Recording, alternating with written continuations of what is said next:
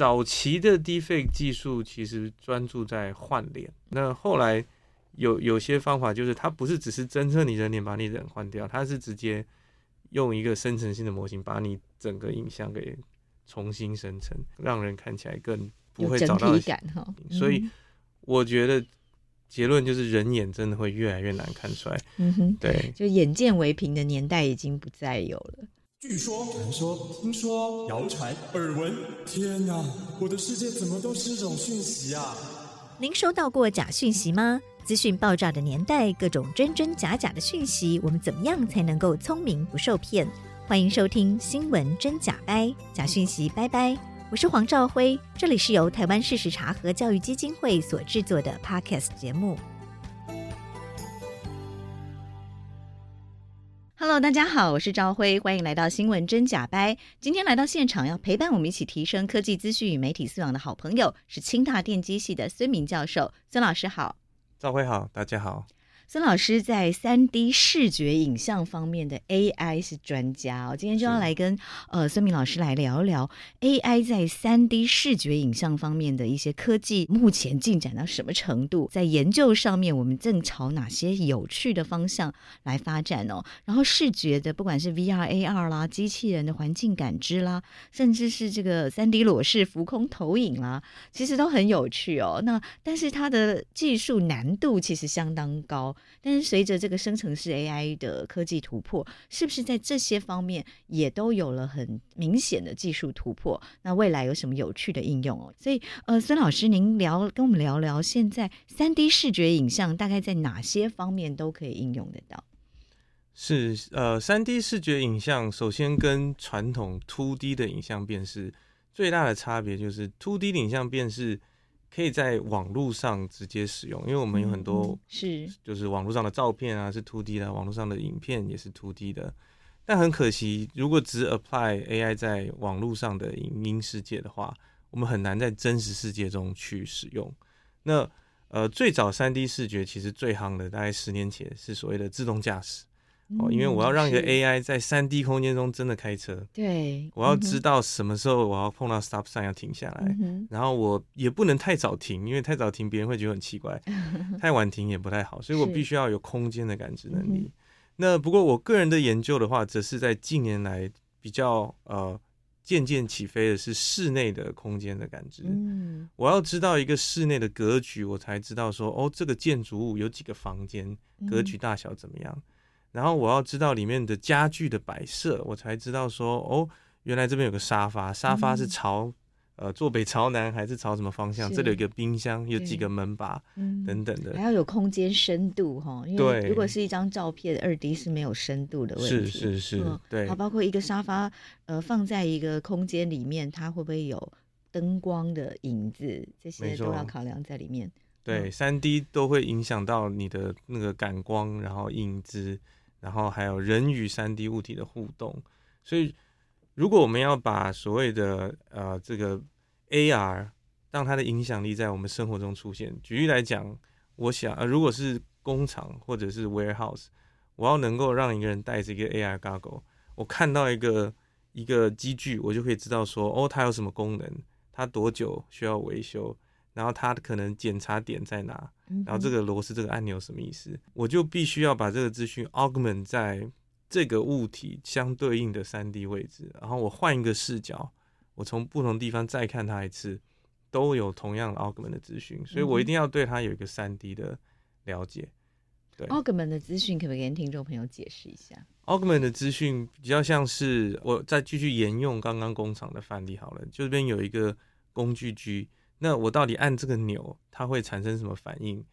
然后我今天要完成一个任务，我可能要先做 A，再做 B，再做 C，这样子的 augment 资讯，如果可以在三 D 里出现的话，那我才能够 follow 那个三 D 的指标，然后去完成这件事情。嗯哼，是。所以 AR、VR 其实就是一个三 D 视觉影像很好的应用哦。是。那但是我们先跟听众朋友解释一下 AR 跟 VR 的不同，很多听众其实搞不太清楚哦。是。AR 是呃，扩增实境对不对，对？VR 是虚拟实境，这两个的不同在哪里？如果呃，如果是 VR 的话，其实现在很多应用就是纯粹在虚拟实境中玩游戏。嗯哼，所以虚拟实境目前的方式，我们就要戴一个很蛮厚重的 VR 眼镜哦，可以让我们跟外界隔绝了，对不对？要把你的眼睛框住。对，所以它并它通常不是所谓的可以看透它的，它是让你呃沉浸在一个虚拟的环境。嗯，嗯，那他还是需要感知你的头的动作，嗯，还有手的动作，但他不需要感知你空间的其他环境，嗯，因为基本上你可能就是在一个呃椅子上或者是一个。呃，有时候玩 VR 游戏是一个一个一个一个一个小房间，它你不断的走，但是你其实不会移动的一个装置。嗯，对，所以它只需要感应你的头跟手，但是环境不需要感应，因为你是沉浸在一个新的这个虚拟世界中。那 AR 就开始不一样，AR 是想要扩增实境。扩增实境，什么叫扩增实境？扩增实境最早的时候，举例来讲，Google Glass，它的目的只是，例如说你在。生活中最最常用应该就是宝可梦，对不对？哦，对对对，你可以到一个公园里面，一棵树旁边就跳出一个怪物来。对对对，哦、所以它可能只是在你的 Google 眼镜中，把你今天的会议资讯或者给你一些 message 的提醒，它只是主要是 augment 一个资讯，嗯、但它不一定要跟真实世界中混在一起。那 AR 再往下推一个，我们通常。有时候也可以叫它 AR，但是更精确可以叫它 MR，就是 Mixed Reality。嗯嗯、它就是希望它 Augment 的资讯真的是跟之现实世界中混在一起。嗯嗯，对，那就会。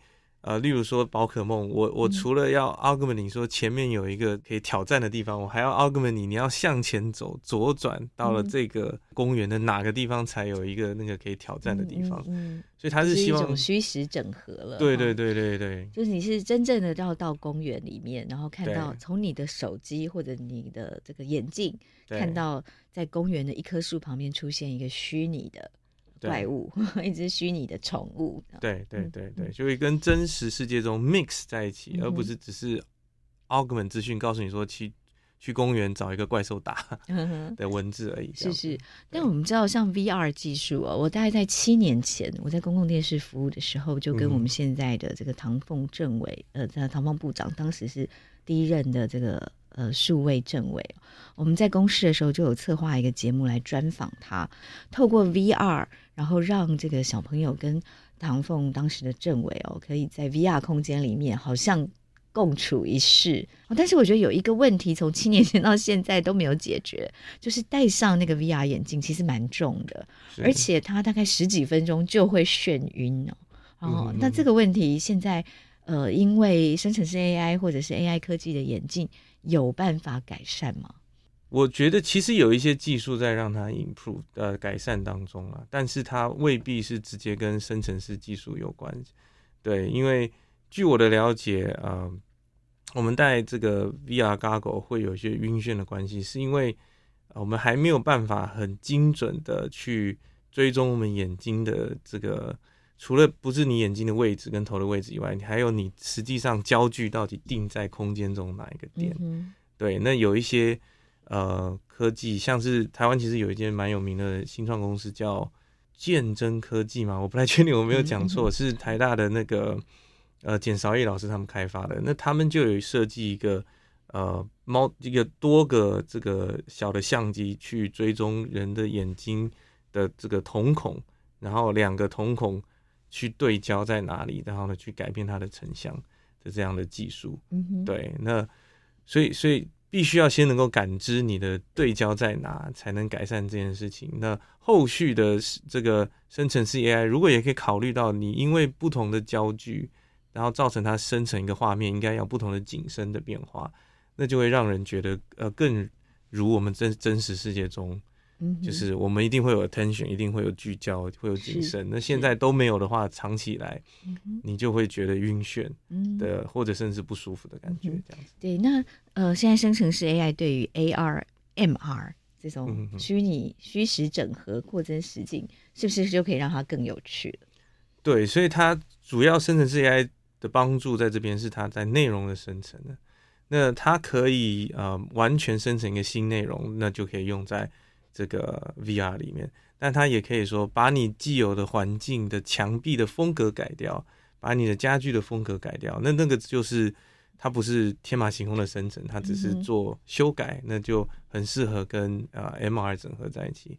那当然，它也可以直接就生成一个新的 Avatar。嗯哼，然后呢，在空间中跟你互动，一个虚拟的人物。对对对对对，那这所以其实有蛮多想象空间的。是，但这个技术其实蛮 非常困难，对不对？我们看到现在坊间有非常多的工具，想要试着生成 Avatar，可是真的画的好看的好像不多。它的困难度在什么地方？哦，其实电影 Avatar 它用的技术啊。是这种电影级的技术，所以如果大家有看到，动态捕捉了，是不是？对对，它就是在一个那个非常贵的环境中，有非常多相机，然后、嗯、然后都 set up 好，然后如果大家去看那个幕后 Avatar 的话，他他们大家都要穿那个穿特殊的衣服，然后有特殊的亮球，然后呢，让这些这个 multiple 的摄影机可以追踪好他的脸部的可能呃二三十个点，然后身体的可能四五十个点。都追踪的很好，然后再去做后续的 rendering。那现在的 AI 的技术进步，就是其实已经有办法，就是所谓的你身上不用穿任何装备，嗯，然后我用一个镜头或两个镜头，两个镜头就会有深度资讯，我就可以 real time 的把你呃呃整个三 D 的姿态全部都捕捉下来。嗯，所以现在动态捕捉呃已经不需要。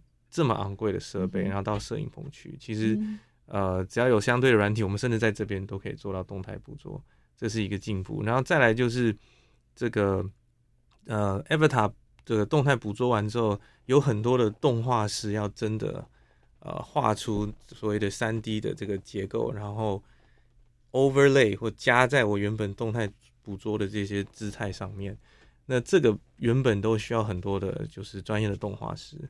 那呃，那在生成式 AI 最大的突破就是，我们从早期二 D 的影像生成，现在在过去一年研究领域有非常多三 D 的所谓的这个 Voxel 或者是 Mesh 的生成，所以它几乎媲美我请一个这个动画工程师去画的这个三 D 的动画的效果。嗯哼，所以所以把所以这个技术是怎么样？怎么样可以可以很快速让 AI 产生动画？呃，其实呃，基本上它它有两个方向啊，一个是它从原本我们二 D 的是所谓呃，大家不知道有没有听过像素、pixel 的概念啊、哦，然后呢，可能有长多少 pixel，宽多少 pixel，那到三 D 中一个最简单的延伸就是你已经有三维，所以你变成一个所谓的 voxel，从、嗯、pixel 变成 voxel，那所以它可以从一张照片变成一个三六零的场景。呃，对，所以他会知道，他会知道说这个 X Y Z 我要生成什么 R G B，嗯、哦，所以它的技术是可以衍生多一个维度的。那它过去的困难点是没有这么多三 D 的资料做训练，嗯，因为我们知道生成式 AI 它大部分都是用一种自训练的方法，嗯、那你就要非常多啊、呃、原本的 two D content，哦，那。那之所以现在会不断的进步，是因为我们人类收集越来越多的三 D 的 content，然后也有人发明了一些技术，是我不一定用三 D content 来训练，我是用多个不同角度的 two D content，嗯，去训练，然后也可以是训练出一个三 D 的生成模式。所以想象中就是，假设我们要。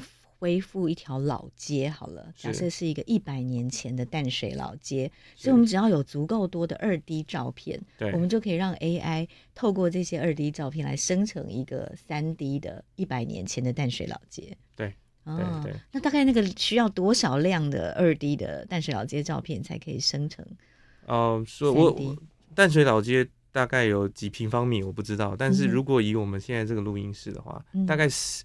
大概几十张照片，二三十张照片，然后他拍摄的视角比较，就是不要太多重复，多元角度，应该就可以有蛮好的三 D 重建。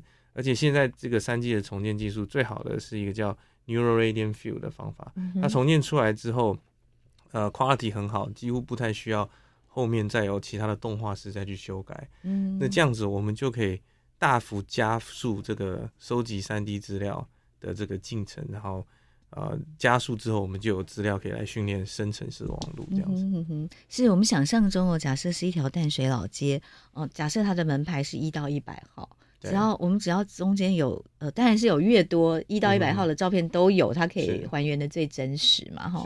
那那如果是只有一号，就是它如果是跳着，但没缺的部分，AI 是怎么办？就靠脑补，是不是？或者他去看那个照片大致长什么样子来想象，是是、呃、没有照片的地方。所以提你你刚刚提这个问题也非常好，所以。我可以想象，就是我我们现在举举个例子，我们可能只有人力可以收集一到五十号的淡水老街，嗯哼，然后我们就一到五十号每一号都收拾收集个几十张照片，所以我可以做出很好的三 D 重建。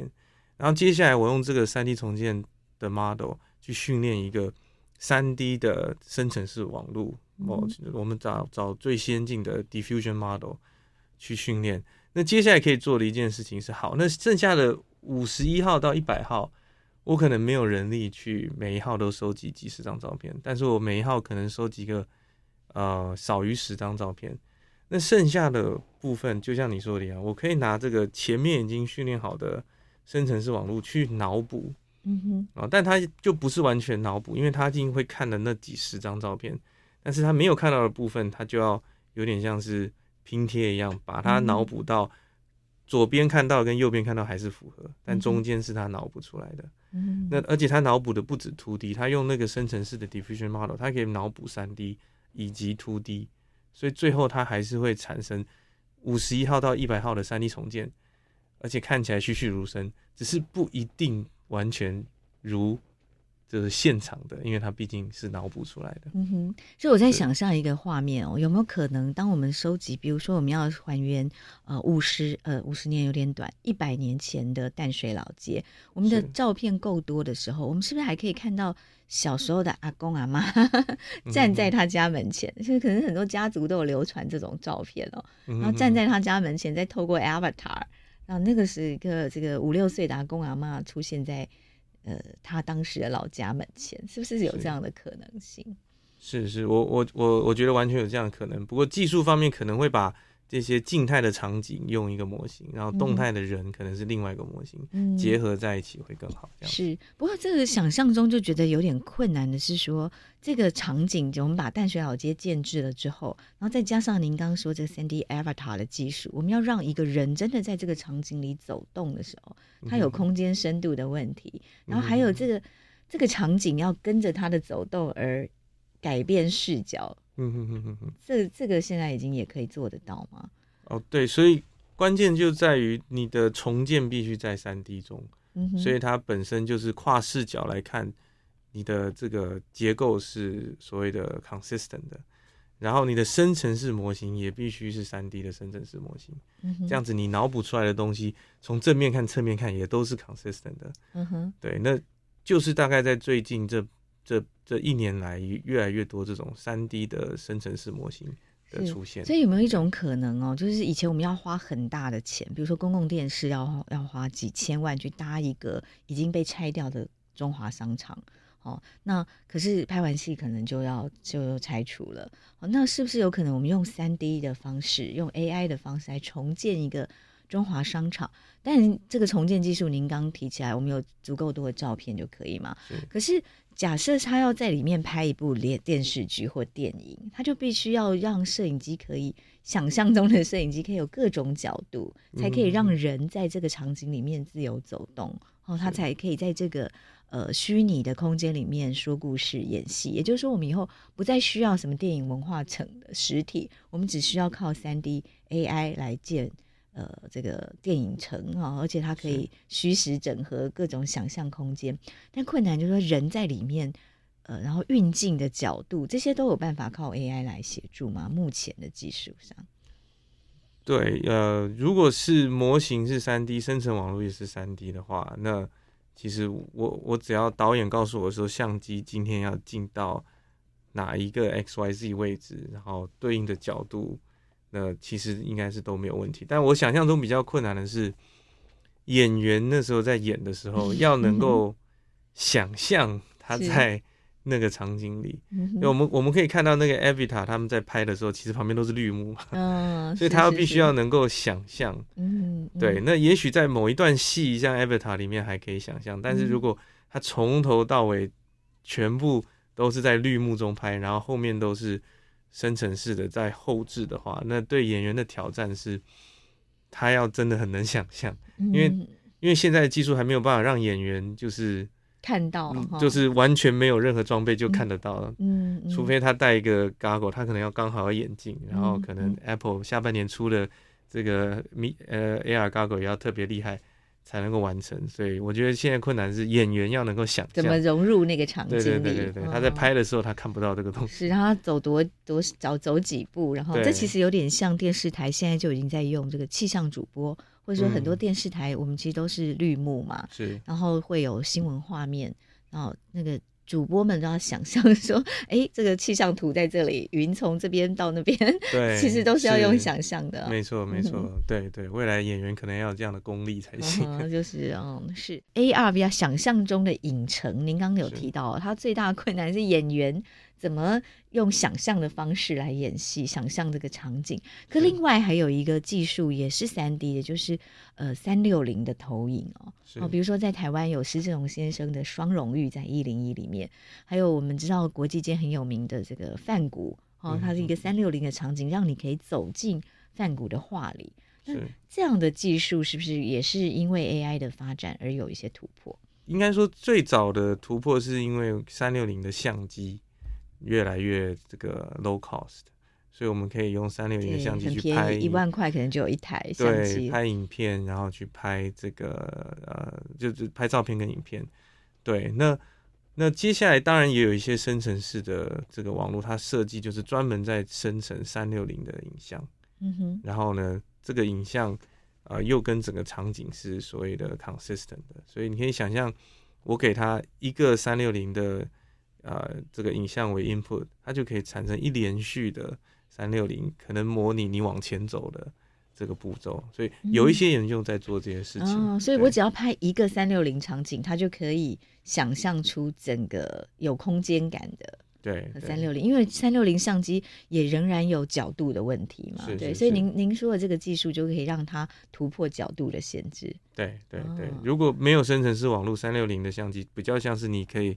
旋转是，然后聚焦，嗯哼，但是它没有办法，传统上没有办法模拟你往前走了五公尺之后会看到什么？现象，嗯，嗯，或者是你你爬高爬到树上会看到什么？对对对，嗯、但是重建的方式还有生成式的网络就可以模拟你。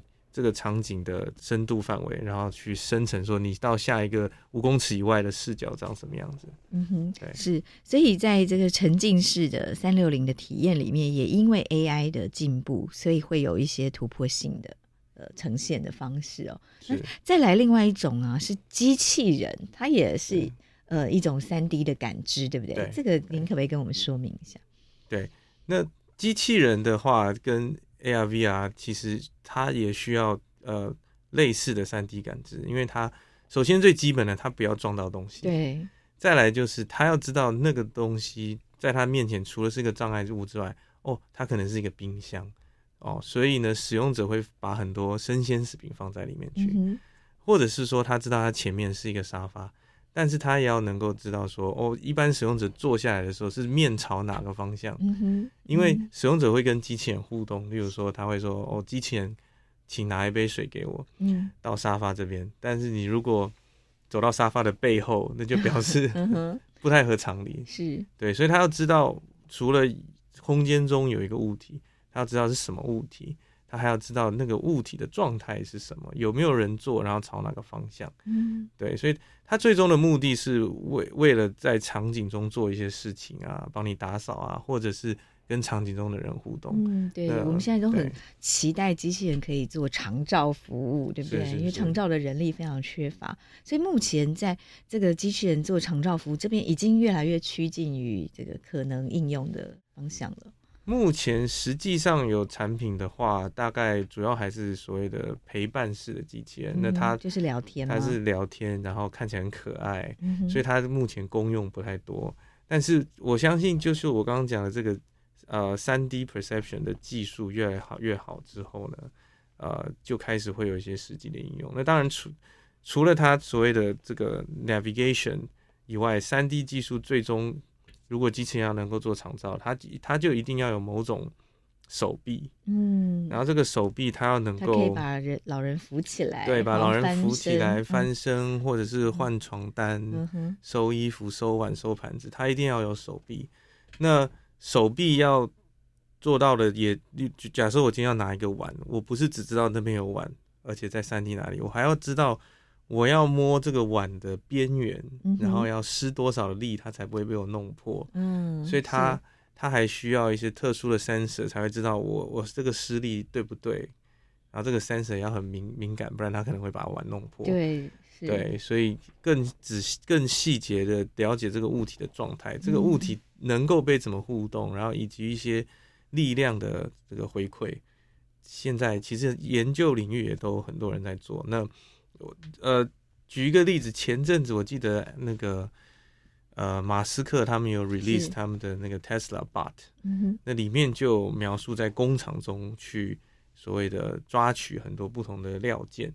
对，那我完全可以想象，这个技术再往前进步之后，其实，在长照领域中也是一样可以使用。嗯哼，对，在工厂它至少跟人是有一点距离的、所以如果出错还好，顶多就是零件不小心掉了，或者是呃那个铁大概也不怕太重。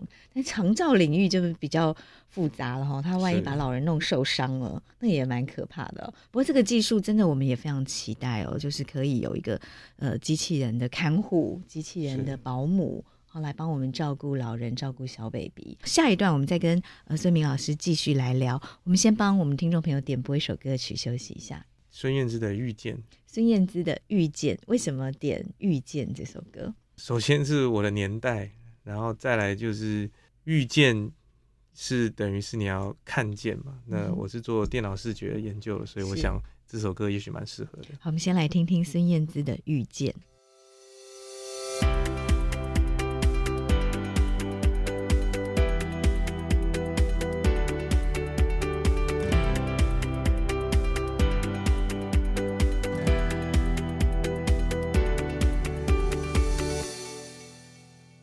这里是新闻真假白，我是赵辉。今天为您访问到的来宾是清大电机系的教授孙明老师。孙明老师刚刚跟我们呃分享了他专精的研究领域哦，就是 AI 在三 D 视觉方面的一些高科技的技术哦。那我们也谈到 VR、AR、MR 哦，从扩增实境、虚拟实境到虚实整合的这些新科技的发展的方向哦。然后三六零沉浸式场景，还有非常有趣的。机器人相关的研究哦，不过在谈机器人之前，想要先跟您聊聊您刚点播的这个孙燕姿的遇见哦。最近网络上很多这个中国大陆的 AI 孙燕姿在演唱王菲的歌曲，然后您怎么看这个事件？这个它呃，就是网络上有一些呃软体哦，它可以去随便抓一个人的声音，然后就做了有一点点像那个人的声音，然后来唱歌，对不对？那这这样子的，其实有一点盗版的行为了，说您您怎么看这样子 AI 孙燕姿的现象？对，其实大概两年前，这个 voice cloning 的技术就做的蛮好的。是，对，所以不过它主要那时候是用在这个呃 clone 你的声音，那个时候还没有所谓的你要唱歌或者是配乐。嗯、是，所以当这个 AI 孙燕姿出来之后，它肯定是除了 voice 要 cloning 的好之外。他的整个音乐的 pitch，因为毕竟，例如说孙燕姿如果要唱周杰伦的歌，那个 pitch 会不一样。是，然后有有一些其他曲曲风的一些小调整啊，所以整体而言，我觉得是相当惊艳的。从技术方面，它就是呃超过了以前的 voice cloning，它变成的是音乐还有曲风的，还有 voice 的整体的 cloning。嗯哼，对，那这当然是好的一面。嗯哼，那比较争议的一面就是。呃，举例来说，那谁能够保障未来一个歌手，你的声音不会被拿来 clone，然后变成有有开盈利？对，这 这个到底算盗版嘛？然后如果我对他会说，那不是你的声音，对不对？这是 AI 的。是是是，而且而且很很多模型的训练啊，现在如果没有任何法规强，就是去要求这些呃公司去揭露你用什么资料训练的，那我也很难。去说我的声音被你盗版了。嗯、今天是因为呃孙燕姿是一个家喻户晓的歌手，而且他他的声音辨识度很高。嗯，对。但是未来如果我今天随便 clone 了一个网红的声音，嗯，他声音辨识度不一定这么高，他就是唱歌很好听。那我如何证明这个模型 clone 了我的声音？是对，所以有有很多 accountability 的问题，嗯、然后还有我们如何未来面对可能的盈利。模式从所所谓的 music 跟声音共鸣出现这样、嗯，其实中间有非常多法规的问题哦，需要赶快来讨论，然后制定哦。那同样，假设这个 AI 孙燕姿现在只是模仿她的声音嘛，哈，那我们可以预见的，很快就会有影像 avatar 出来了，是对不对？那 avatar，呃，比如说现以现有的技术要模仿一个 AI 的孙燕姿的 avatar，一个虚拟的影像，它的难度。对，其实现在呃，你我我们可以给一个 text prompt，然后叫它产生孙燕姿的影像。嗯、我个人没有做过，但我觉得应该是没有问题。嗯、毕竟孙燕姿是公众人物，嗯、所以呢，他他有很多网络上的影像可以来训练。对，那再进一步的话，你可能想要不是产生一个孙燕姿影像而已，你希望你能够控制他的面部表情，你希望你可以控制他是。呃，什么眼神，朝哪个方向，穿什么衣服的话，那现在也有一些技术是，呃，你可以 input 一个呃人的影像，然后有这样子的表情，只是他不是孙燕姿，嗯哼，那他经过生成式网络再把它变成，哎，孙燕姿在这个表情，用这样的这个身体姿态。嗯，您可以说二 D 还是三 D？我现在讲的是二 D，所以你必须要有一个人，有点像是。拍先拍那个二 D 的画面，只是它不是孙燕姿，你事后把它加工成孙燕姿。那现在这个技术也是可以的。那那更酷的，现在有一些方式可以做到的是，你可以产生一张孙燕姿的面对你的表情，然后你可以再下一个 prompt 给他说，请让孙燕姿。呃，微笑微笑，或者请让孙燕姿往左边转三十度，嗯，向上看，嗯，就会变成你不需要一个人去一直演那个动作，已经不需要动态捕捉了。对，你需要的是给他一些微调的 prompt，去让他调整他的姿态、朝向跟面面部表情。现在也有一些研究可以出来。那当然他没有坐在孙燕姿上面，我只是延续我们的话题，举个例子这样子。嗯嗯，所以技术上我们可以预见不久的未来，其实就会出现。各种虚拟的 avatar，这个三 D 影像的人物，而且更可操控性这样子。嗯，是是是，所以其实这就是 deepfake 的一种，对不对？deepfake 的技术。那我们来谈谈 deepfake 技术，它其实很多年前就已经有了，对，我们其实就已经有看到这个好莱坞电影在用了，然后甚至有看到一些。呃，假讯息、假影片已经有了，只是以前可能还有一些辨识的方法，包括说他的眼睛可能不会眨。嗯哼，好，那可是现在随着这个生成式科技越来越进步，现在的这个 deepfake 的技术是不是已经到呃肉肉眼比较不容易辨识的程度了？早期的 deepfake 技术其实专注在换脸，对，所以它的技术有两个步骤，一个是要能够追踪你的人脸。然后再把其他资料库的人脸给贴上去，那这样子的话，容易出现的，除了刚刚说眨眼睛的问题之外，就是他如果人脸没有追踪的很好，你会看到一些一些瑕疵。嗯哼，所以比较好。比如说怎么样的瑕疵容易判别？呃、例如说他他换脸的周边，就会出现一些、哦、旁边对出现一些不太合理的地方。嗯，然后或者是比较雾比较模糊。嗯哼，对，这是早期的技术。那后来。有有些方法就是，它不是只是侦测你人脸把你人换掉，它是直接用一个生成性的模型把你整个影像给重新生成。嗯，那你就不一定会看得到脸跟这个其他地方的那个不协调的这个衔接处。对对，因为它全部都换掉了，所以它让人看起来更不会找到整体感哈。对对对，那当然它也有一些挑战，就是如果你把整个人都换掉，然后要叫它去生成的时候。它有时候会出现一些奇怪的东西，例如说会出现六个手指头，或者是、啊、对对对。那当然，如果你给他一开始的 constraint 更多，他应该是可以避免这件事情。嗯、所以我觉得结论就是人眼真的会越来越难看出来。嗯哼，对，就眼见为凭的年代已经不再有了。对，眼见为凭不再有，而且你听他说的话也不是，也可能是假的。对，是，那这个时候怎么办呢？就是看到的、听到的，可能都不是真的。对，但是好消息是，其实它生成出来的资料在，在呃，就是一些很细微的维度，电电脑还是可以分辨得出来是生成的还是真实拍摄的。嗯哼，所以人肉眼看不出来，但是电脑经过分析还是可以看得出来的。哦，所以目前所有的不管是 Deepfake 或者是各种生成式科技产生出来的作品或产品，嗯、电脑都是侦测得出来的吗？对，所以应该是说，呃，自从 Deepfake 开始很被很多人使用之后，在学术领域还有公司都有办一些。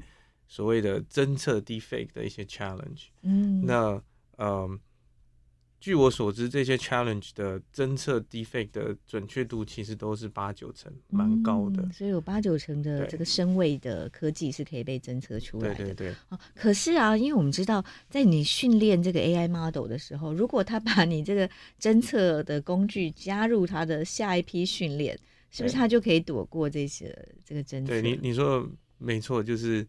道高一尺，魔高一丈嘛，还是就是，其实一个可能会发生的状况就是，好，因为现在开发出的这些 deepfake 的模型，并没有想要欺骗电脑，而是只要欺骗人类，嗯、对，所以它很容易被电被电脑抓到。但是下一波，如果有一些人专门在想要连电脑都被欺骗，那他可能就会啊、呃、故意往这个方向去发展。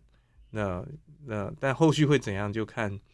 这边的这个互相较劲了，就是永远在军备竞赛了。是是，是，所以，我们其实也可以想象哦，接下来的总统大选哦，明年一月台湾总统大选，接下来这半年其实是很有可能出现 deepfake 的，可能是我们的总统候选人讲了一些，因为声音跟影像都已经可以用 AI 生成了，很很逼真的嘛，所以声音跟影像可能都不是这个人，真的。好，所以我们肉眼其实已经没有办法辨识了，对不对？没错。所以，但是您说目前至少用科技、用电脑还可以侦测出来，这个声音可能是 AI 做的，对，这个影像可能是 AI 做的。哦，但是接下来可能技术的这个要侦破的技术的难度会 越来越高，那就又更挑战人类的智力哦。嗯，怎么怎么区别真假？是是是。嗯哼。是，继续来谈谈好玩的部分哈。就我们刚刚谈到这个机器人哦，我们期待它可以往这个长照啊，或者是小 baby 的保姆啊，尤其是长照，呃，这个是是很多人家里的困扰。有一个需要被长照的人，可能家中就必须要一两个人呃请辞辞职来专门照顾好这个需要被长照的长辈啦，呃，或者是遭遇一些。呃，身心障碍的家人哦，那所以机器人的发展，呃，您刚刚有提到，现在其实已经可以做一些这个体感的侦测，好，然后包括他的他拿拿到的碗的重量，然后有一些回馈机制，还有哪些有趣的呃研发方向？是呃，刚刚举的例子可能比较像是，如果你要手臂跟他互动，那呃，未来其实也有一些研发方向是。可能不一定是 for 长照，但是我我们会知道，呃，因为我们其实现在大家在家里都买很多东西，所以呢，嗯、很多时候你根本就不记得你买的东西放在哪里。没错。对，那机器人现在有一个很特殊的功用是，它可以辨识的物品种类越来越多了。嗯，对，你可以想象，如果有一天机器人可以辨识，啊、呃，例如说 PC Home 或 Momo 上面卖的上。百万种商品，嗯哼，那以后你不在家的时候，他就在你家帮你巡逻，然后随时去，他可能还可以告诉你说什么东西快过期了，是是？没错没错，什么东西放在这边，然后很久没有动了，然后呢，他可能是你什么时候买的，嗯，对，所以他也就很有可能可以帮我们整理家务，对不对？他会把衣服放到他该放的位置，把书放回书架上，没错没错，所以它变成可以辨识几千几万种物品之后，它甚至可以。去呃判断说这个物品该放在哪里比较好。那他如何做到这两件事情的话，主要是两个技术。嗯哼，第一个是所谓的影像跟文字的跨模态的模型。嗯，对。现在，因为我们知道这个呃所谓的呃大型语言模型。现在非常厉害，我们知道 ChatGPT 后面已经有了第四版了。对对对，那它的第四版做了一件事情，就是它的语言模型把文字呃转换成一个语义的这个数学表达方式。那同样的影像其实也可以经过学习转换成同一种语义的表达方式。嗯，所以以后你你只要你的语言模型可以辨识的所有的文字，它都可以回过来看说，那哪一个影像在这个语义中跟这个文字是最接近的？嗯，所以所以等于说，ChatGPT 能够了解的所有含义。以后影像它也能够辨识这些所有的含义，嗯、所以像 ChatGPT Four 其实已经可以，你输入文字，它就有图片生成给你。对，也是这个技术的一环嘛，哈。对，或者是你给它图片，它产生文字描述，嗯，所以它知道它看到什么东西，是。那它知道它看到什么东西，而且它的知识范围很大，它就可以把你家中有的所有东西都给记录下来。啊，是。所以您刚提到这个要把。机器人要来帮忙整理家务，其中一项就是它要能够辨识这个跨模态的辨识哦，文字变成影像，影像然后用文字来理解。对对，那下一个就是它除了辨识之后，它要如何知道我看到，例如说有一个呃衣服在地上是不合理的，嗯哼，或者我今天在家里看到一个地上一滩水也是不合理的，嗯、那这件事要做到的方法其实。就也是可以跟这个语言模型结合。举例来说，啊、呃，我先看，我先透过刚刚的辨识，我知道说这是一一滩水。嗯、那接下来我可以产生一个 prompt 去问这个语言模型，语言模型说我在地上看到一滩水，这样正常吗？哦，所以你可以想象，就是如如果从影像变成一个语义，嗯，然后语义跟文字又可以去。不断的产生这个、嗯、呃交互，然后去 query 它，然后问他一些问题。那我、哦、这样正常吗？然后如果不正常，那我要怎么处理？对，所以他就会做相对应的处理。对对对对对，所以你可以想象，就是我会对我机器人的一个很大应用，就是机器人未来会对你的周遭非常理解。机器人还可以去 query 一个语言模型，像是一个知识库一样，说，哎，那我看到水该怎么办？我看到衣服是不是应该拿到桌上来，或者拿到、嗯？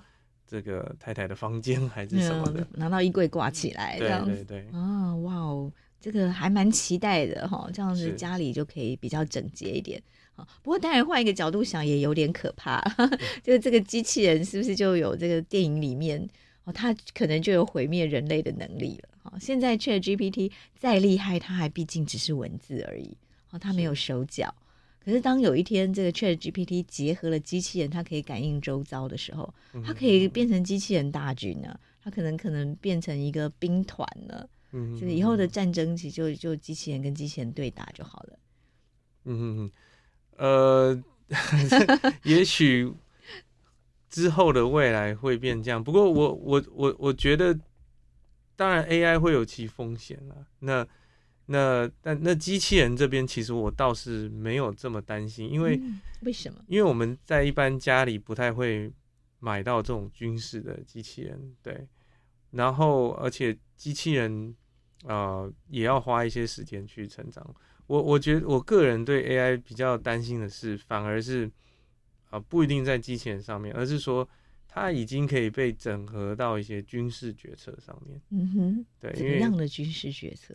举举例来讲，其实这个目前人类社会最恐怖的东西不是机器人，最恐怖的东西是核弹。核子弹，对对。那如果有一个军事决策的流程中有一个 AI，、嗯、然后它有权限自动化的去让核弹发射，嗯，那就太可怕了哈。对，那这个时候就很恐怖了，因为有可能它。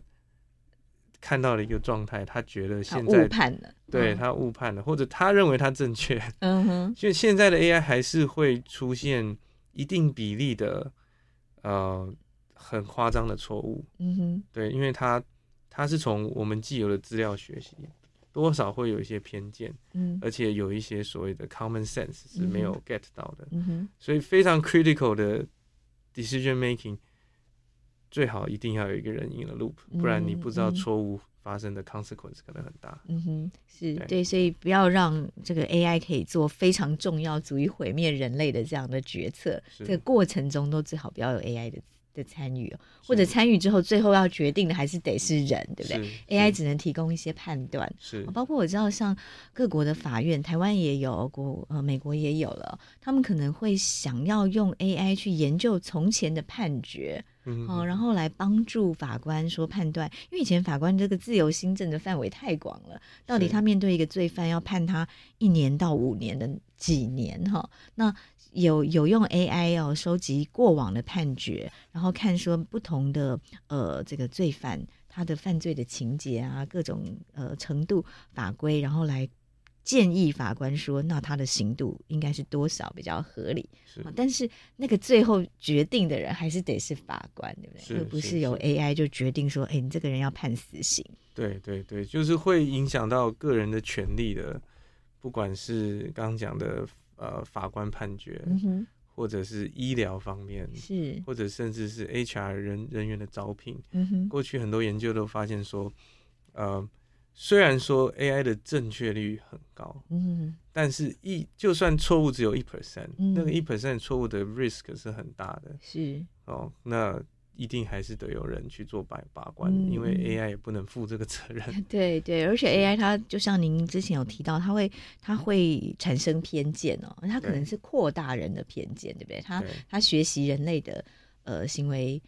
的模式以后，他他可能就就以为人类喜欢这样，或者他真的发现人类喜欢这样子的。比如说以求职的履历来说，他可能就会读了一个公司的资料以后，就发现，哎，怎么呃，好像人类喜欢用白人的男性，所以他可能在第一关筛选的时候就把所有非白人男性都删除掉了，对，对不对？是是 是。但像这样子，只要我们有意识到这个问题，是不是就可以去调整这个 AI 的呃这些各种条件？对对对，现就是首先必须还是有呃要知道那个偏见的呃我们要能够存在，存在在哪个维度，例如说性别呢，嗯，还是种族呢？只要我们知道它是在哪一个维度上有偏见，然后我去测量这个模型真的有偏见，我都可以在重新训练的时候去弥除这个偏见。嗯哼，对。那不过困难的地方是有时候因的这个偏见存在的一个地方，甚至我们是人都没有察觉，没有察觉。对，因为像、嗯、像种族跟性别这个还很容易理解，但是也许是白人中某某一种类型，种类 型其实也是呃说很弱势的，嗯，那不是我们一般人会提的。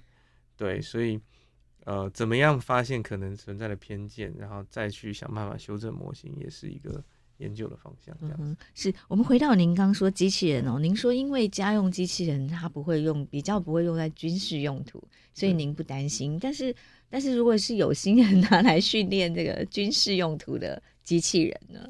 对，如果真的有心人是这样做的话，应该说我我相信有有市场就会有研究，所以我觉得这是不可避免的。对，那只能说。给台湾政府的建议是必须 be aware 这种发展，因为一定会有人这样做。嗯、那、嗯、要提高警觉，提高警觉，怎么提高警觉？对，然后所以我们要有 AI 的研发能量是第一步，对，不对？是是是，有 AI 的研发能量，而且而且了解国际各个单位在往哪个方向走。对，嗯、那然后如果真的要做这样研究的话，我要提醒研究人一定记得要在机器人上面放一个所谓的 kill skill，就那个 kill button。嗯 Kill button, 就是、哦、我们人类可以把机器人杀死。对对对，嗯、其实就是一个要一个很明显的按下去，它会停止的。嗯，对，就像我们这个前阵子很不幸的那个台中的那个捷运，捷运它其实就是很明显，你要停止它需要很多程序，你没有一个很简单，就是一一个按键就按下去立刻就停了。所以任何机器人啊、呃，一定要有一个关。最后一关是人很，就是我就算没有训过，所以说我训练，我一看我也知道按下去这个东西会停，嗯，就让它停电，没有电力，它就没有办法对对对运作这样子。嗯，是是是，这是很好的提醒，即使是家用机器人也是，对不对？因为有的时候机器人它万一这个机器有一些宕机啊，它可能力道太强，会伤害到家里的老人家啊。是是，对，所以这个我们刚刚提回来提到您提到这个呃。政府要有 awareness，要意识到这个 AI 的重要性跟它的发展哦。所以这方面，呃，您觉得以目前台湾的 AI 科技跟国际间比较起来，我们的专长在哪些方向？那比较弱的又是哪些方向？其实，呃，台湾呃在深度学习起来前的这个呃一些技术，我们其实都发展的蛮好的。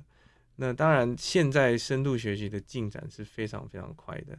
那呃，包括呃，我是二零一四年回台湾的，就那时候回来就已经全部都是深度学习了，所以所以现在也蛮多研究人在做这块了。嗯哼，对。但是深度学习大概现在应用在哪些领域？嗯、因为我们知道那个最有名的就是 Deep Learning，它打败了世界棋王哦，围棋上面也非常厉害。那目前呢，它跟生成式科技、生成式 AI 的差别又在哪里？